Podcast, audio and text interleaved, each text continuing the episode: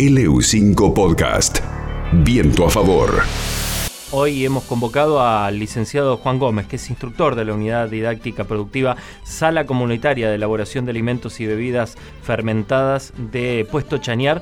Bueno, un gusto de nuevo estar con ustedes charlando de estos temas que a mí me apasionan. Con gusto, si ha surgido alguna duda o consulta de, de los usuarios, de los oyentes, eh, bueno, queda a disposición si queda algo pendiente por ver. Nosotros en las capacitaciones de este tipo de manipulación de alimentos, que como Fermín te dijo es transversal a todas las unidades didáctico-productivas, y también tenemos dos niveles, como decís, el, oyente común que en su casa puede manipular alimentos, como también el que trabaja en una industria, en un local de gastronomía.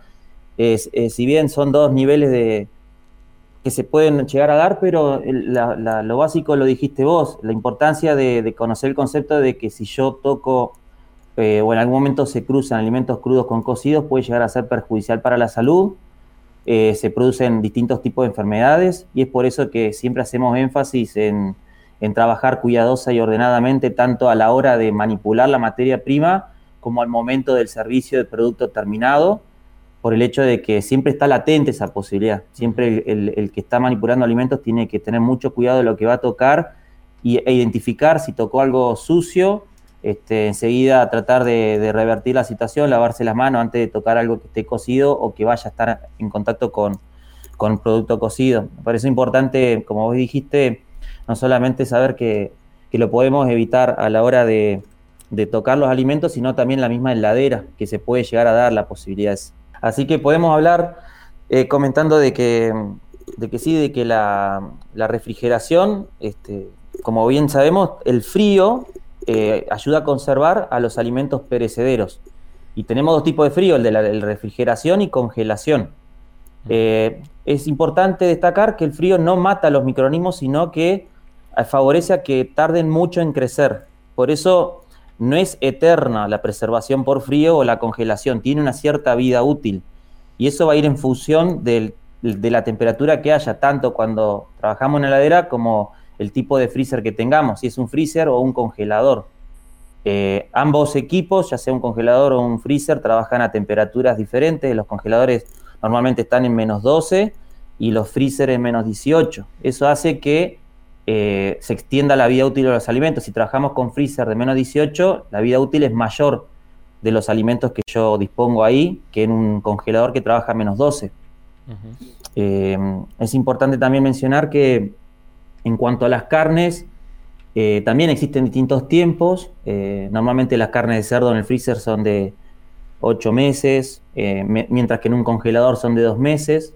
También es importante destacar que mientras más grasa tenga la carne o el alimento que yo estoy eh, congelando, eh, más oxidación o más deterioro se puede llegar a producir mientras más tiempo esté. Así que no. Cada, cada alimento tiene como sus recomendaciones, ¿sí? Vos sabés que hay gente que por ahí a lo mejor no sabe, pero quizás le ha pasado cuando congela una carne, un lechón o medio lechón que le sobró de un asado lo pone en el freezer y por ahí se olvidó comerlo a los dos o tres meses y capaz que lo, abre a los siete meses y tiene un gusto totalmente diferente a lo que a lo que había surgido de cuando hizo el asado y eso pasa por reacciones de oxidación que se producen, de deterioro que se producen a muy baja velocidad, pero que ocurren lentamente en el freezer. Por eso es importante saber que no es eterna la conservación y cada tipo de alimento tiene un cierto tiempo de conservación y que depende de la composición, básicamente. El pescado más o menos son dos, meses de recomendación porque también sufre mucho lo que son las quemaduras por frío, de dos a tres meses. El pollo y, la carne de cerdos también están parecidos en 7, 8 meses y la carne vacuna tarda alrededor de 10 a 12 meses en el freezer crudo. Estamos hablando de alimentos crudos, ¿sí? como, conservación ideal. Piezas de carne como un chivo, medio chivo, medio cordero, un cordero, por supuesto que eh, más o menos arriba de los seis meses te va a durar congelado, ¿sí? Si, si el freezer anda bien y como bien decís, no se abre y, se cierra permanentemente, que es lo que hay que tratar de evitar porque se pierde el calor y trabaja mal el equipo y constantemente va oscilando la temperatura de congelación. Cuando hay muchas oscilaciones de temperatura en los freezer, de abrir, cerrar y, y sacar poner, hace que se, suceda un fenómeno que se llama recristalización, que son cristales que se van formando y van deteriorando la, carne, la textura, entonces te puede afectar también en lo que va a ser el sabor, por la pérdida de los jugos que puede llegar a tener. Así que, bueno, eso es importante, ¿no? Mantener el, equipo lo más cerrado posible o tratar de abrir lo menos posible. El hecho de guardar cosas eh, ya precocidas o cocidas, ¿le da más tiempo de eh, que dure más tiempo en el freezer o menos tiempo? Para mí es menos tiempo el que tienen los alimentos cocidos, porque ya sufrieron toda una, una transformación por el calor, entonces hay muchos sabores y aromas que están en el alimento, pero para mí se están expuestos a una reacción de deterioro más rápido que el alimento crudo que todavía está sin procesar. Como que mantiene más intacta la propiedad de la carne o los alimentos crudos que los cocidos. Claro, uno siempre tiene la duda. Llega del supermercado y pones a, frizar, por ejemplo, el, kilo de cuadrada para, hacer las milanesas. Pero esa carne eh, ya, ya venía refrigerada, ya, ya estuvo congelada. ¿Se puede volver a congelar? ¿Cómo, cómo funciona eso? que nosotros lo que recomendamos es que si se mantiene congelado, el alimento se tiene que mantener congelado. No se puede congelar un alimento y descongelar porque se está generando un ambiente ideal para el desarrollo de microorganismos. Por eso es importante respetar las cadenas de frío original del producto que uno compró, para que no sufra esas oscilaciones que le digo y, someter el alimento a temperaturas de riesgo. Este, por más que ustedes congelan, cuando sacan un alimento congelado, va a decir, bueno, vamos a sacar esta cuadrada para hacer milanesa, la sacás y la descongelás. Que dicho sea de paso, podemos charlar de los tipos de descongelación que hay. Pero si vos lo descongelaste, el alimento, la parte superficial, empezó a entrar en contacto con, una, con un ambiente de temperatura más alta, por ende, esa parte se empieza a descongelar y ahí es donde empieza a crecer los microorganismos que puedan estar latentes. ¿sí?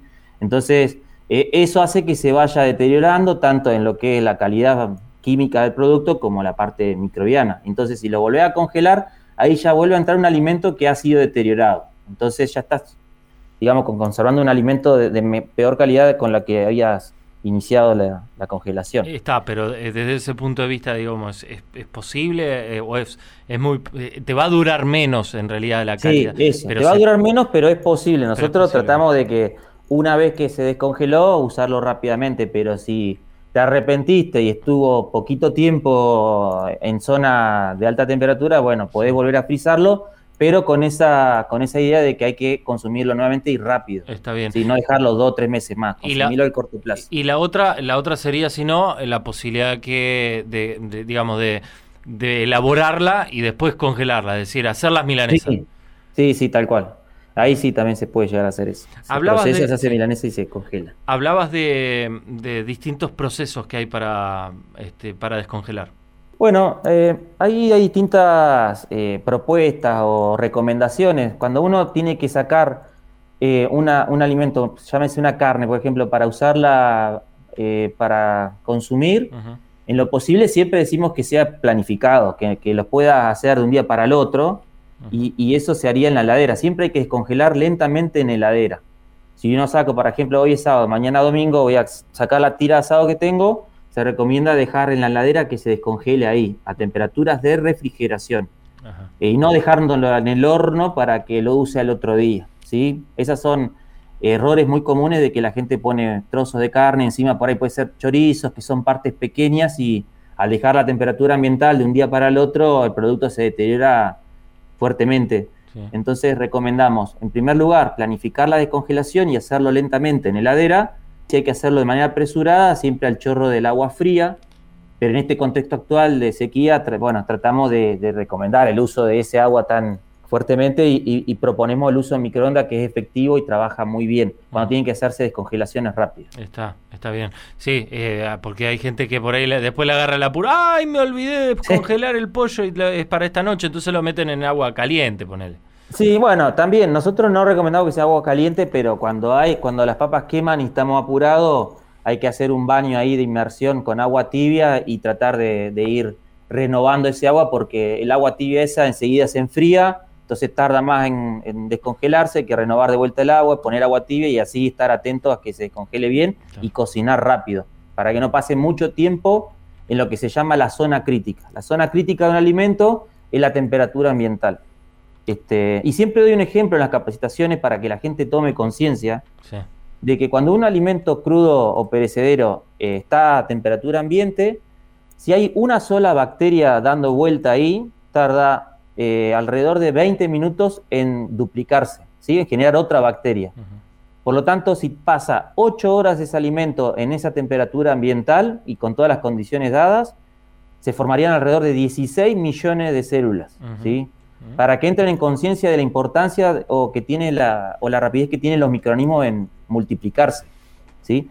Por eso siempre proponemos evitemos zonas críticas de temperatura, que es temperatura ambiental. Los huevos se tienen que mantener frescos, en un lugar fresco, y bueno, si hay posibilidad en la heladera, si tenés el, gabinete ese en la puerta que tiene como un compartimento plástico separador, mucho mejor, porque recuerden que vienen sucios en muchas oportunidades esos huevos, y no se recomienda lavar antes, porque se afecta a lo que se conoce la permeabilidad de la cáscara, entonces pueden ingresar microorganismos de la parte superficial de huevo hacia el interior. Entonces lo que recomendamos es dejarlo como vienen así en la heladera, en el gabinete separado, que no entre en contacto con nada, eh, y enseguida cuando uno los va a usar, sí, lavarlo muy bien para eliminar todo residuo que haya del exterior, ¿sí? Así que tratamos de recomendar eso, mantener el lugar fresco y si no, y de ser posible en la ladera en un lugar donde esté separado, alejado de los alimentos sí que uno tiene normalmente ahí. Eh, el licenciado Juan Gómez, instructor de la Unidad eh, Didáctica Productiva Sala Comunitaria de Elaboración de Alimentos y Bebidas Fermentadas. Querido amigo, la seguimos en otra ocasión.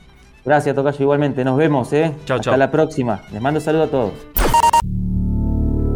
LU5 Podcast.